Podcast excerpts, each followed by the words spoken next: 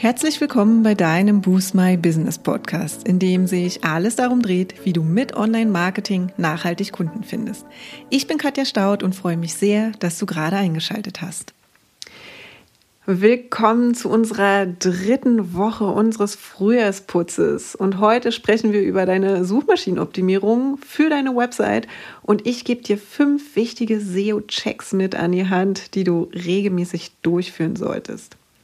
Und wie du vielleicht aus unseren vorigen Podcast-Episoden schon weißt, haben wir in diesem Monat zum großen Frühjahrsputz für deine Online-Marketing-Kanäle aufgerufen.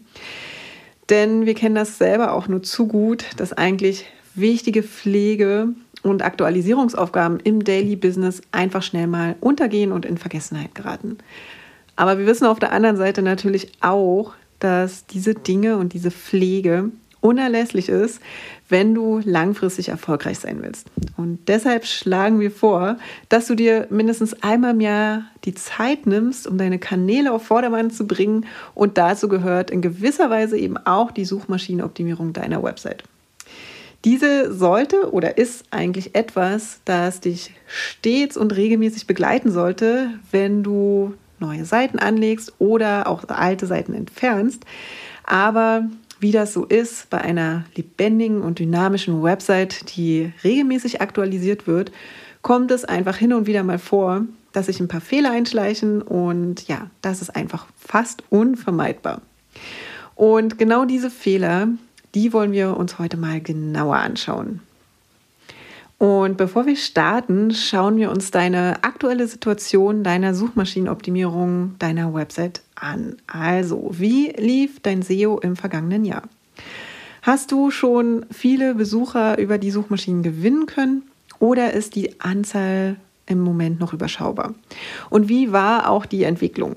Also konntest du im Laufe des Jahres mehr und mehr Besucher und Besucherinnen über Google gewinnen können oder stagnierte die Zahl einfach oder war sie vielleicht auch rückläufig? Ja, all das kannst du mal checken und die Dinge findest du am ehesten in deinem Webanalyse-Tool, zum Beispiel Google Analytics und in der Google Search Console heraus.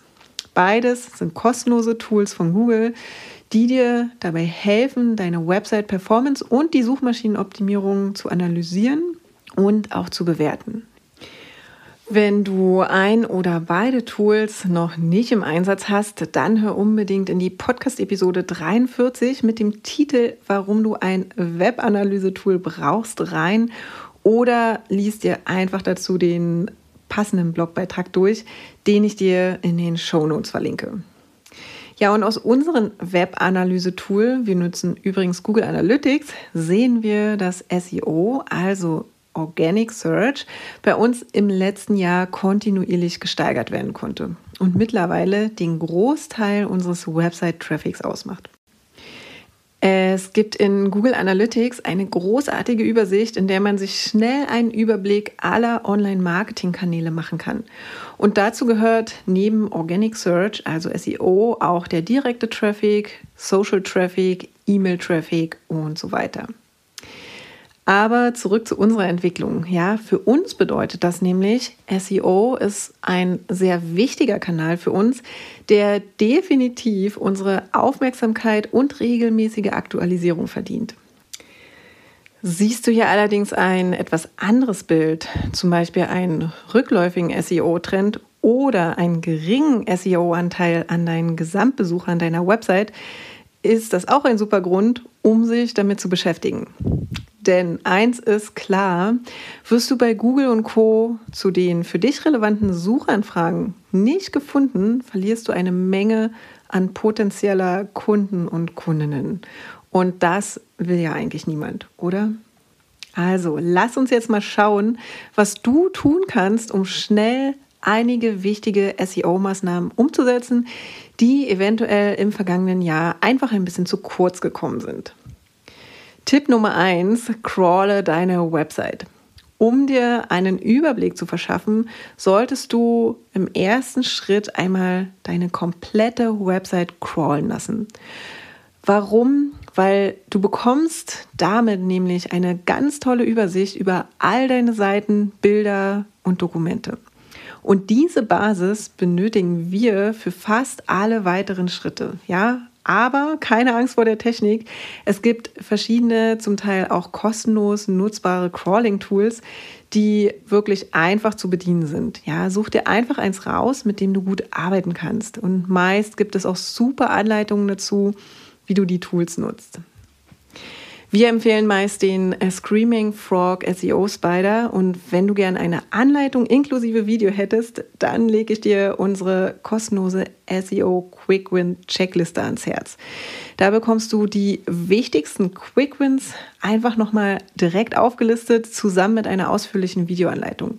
Und du wirst sehen, es ist einfacher als du denkst und ja, den Link zur Checkliste, den findest du wie immer in den Show Notes. Zweiter Tipp ist die Optimierung deiner Titles und Descriptions. Jede Seite deines Webauftritts sollte über einen optimierten Titel und eine optimierte Description verfügen. Ja, andernfalls nutzt du einfach nicht das volle Potenzial, um von Suchmaschinen gefunden, bewertet und in den Suchergebnissen auch entsprechend gut platziert zu werden. Wer jetzt gerade Fragezeichen im Kopf hat, der Titel und die Description ist das, was du in der Suchergebnisseite bei Google und Co siehst. Und genau darauf kannst du aktiv Einfluss nehmen. Im Blogbeitrag findest du auch nochmal einen Screenshot, was jetzt genau der Titel ist, der übrigens anklickbar ist und was genau die Description ist, wie das aussieht und auch wie die URL sich dort zum Beispiel einbettet. Und hier auch nochmal ein Praxistipp an dieser Stelle. Je nachdem, wie groß deine Seite ist, ist es vielleicht nicht ganz praktikabel, alle Titles und Descriptions zu optimieren. Ja, du sollst ja schließlich keine Tage mit deinen Quick Fixes verbringen, sondern konzentriere dich in dem Fall einfach auf deine wichtigsten Seiten, die du unbedingt in der Google-Suche sehen möchtest. Ja, und wichtige Punkte, auf die du deine Titles und Descriptions hin untersuchen und optimieren solltest, sind folgende. Also beschreibe die Zielseite möglichst gut und auch klickattraktiv. Weil, was du nicht vergessen darfst, selbst wenn du bei Google gut platziert wirst, ja, musst du dich ja mindestens gegen neun weitere Ergebnisse durchsetzen. Sieh es also als ja eine Art Schaufenster an. Ja, und ist dieses Schaufenster wirklich schon so, wie du es dir vorstellst, oder willst du hier noch Änderungen vornehmen? Dann solltest du dich fragen, ob sie zu kurz oder zu lang sind. Ja, deine Titles sollten etwa 55 und deine Descriptions etwa 150 Zeichen lang sein. Und versuch diese Werte auch einzuhalten und sie weder deutlich zu unter noch zu überschreiten. Ganz wichtiger nächster Punkt ist die Einzigartigkeit. Ja, also sind deine Titles und Descriptions einzigartig? Oder gibt es vielleicht mehrere Seiten mit demselben Titel oder derselben Descriptions? Dann solltest du auf jeden Fall etwas dagegen tun, denn schließlich können sie dann eben auch nicht deine Zielseite individuell und treffend beschreiben. Außerdem kann es auch mal sein, dass zum Beispiel fehlende Titles und Descriptions vorhanden sind, ja.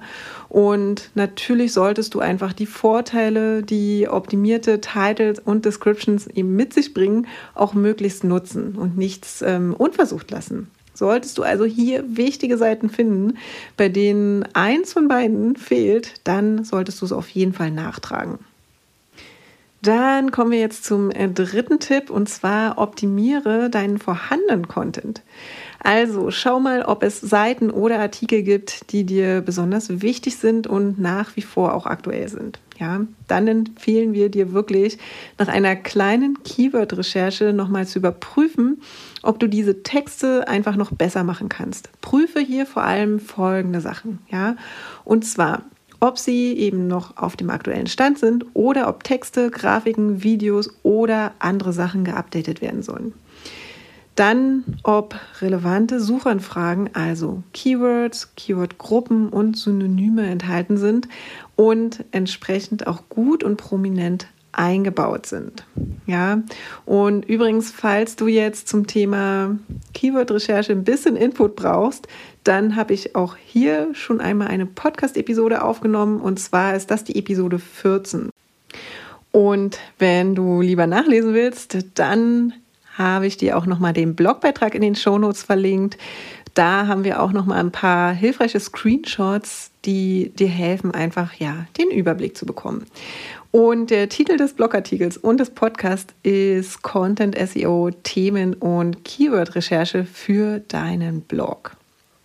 Und als nächstes solltest du auch noch mal schauen, ob der Umfang passend ist. Ja, also handelt es sich um einen ausführlichen Blogartikel, der im besten Fall ein bestimmtes Thema möglichst allumfassend behandelt und vielleicht dadurch auch recht lang sein sollte. Oder vielleicht um eine kurze, schnell abrufbare Information, wie zum Beispiel ein Rezept, eine Anleitung, ein Tutorial oder sonst irgendwas und entspricht dann der tatsächliche Umfang der Seite eben auch dem Anspruch, den der Besucher oder die Besucherin an diesem Beitrag haben. Ja. Und dann solltest du natürlich auch nochmal auf die Qualität schauen. Ja, und zwar, ob die Qualität eben gut genug ist. Ja, und diese wird natürlich immer im Kontext zu den Wettbewerbern, die zu den gleichen Keywords ranken gesehen. Und hier kannst du dich zum Beispiel mal fragen, was deine Seite besser macht als die Konkurrenz. Und wenn dir da noch nichts einfällt, dann überleg dir einfach mal, wie du deine Seite besonders wertvoll für deine Besucher und Besucherinnen gestalten kannst.